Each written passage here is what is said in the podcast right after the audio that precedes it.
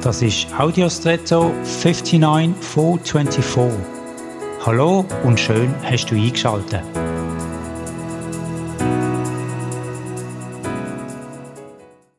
Als ich kürzlich die Steuererklärung ausgefüllt habe, bin ich darauf hingewiesen worden, dass ich mit einer App die Beilagen scannen kann.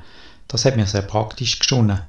Also habe ich die App auf mein Smartphone geladen und habe der Anleitung gefolgt.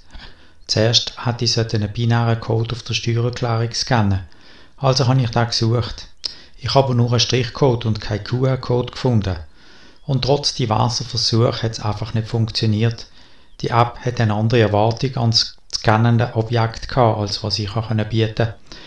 Darum sind am Schluss die App und alle Vorteile, die sie angeblich verheißt, für mich unbrauchbar gewesen.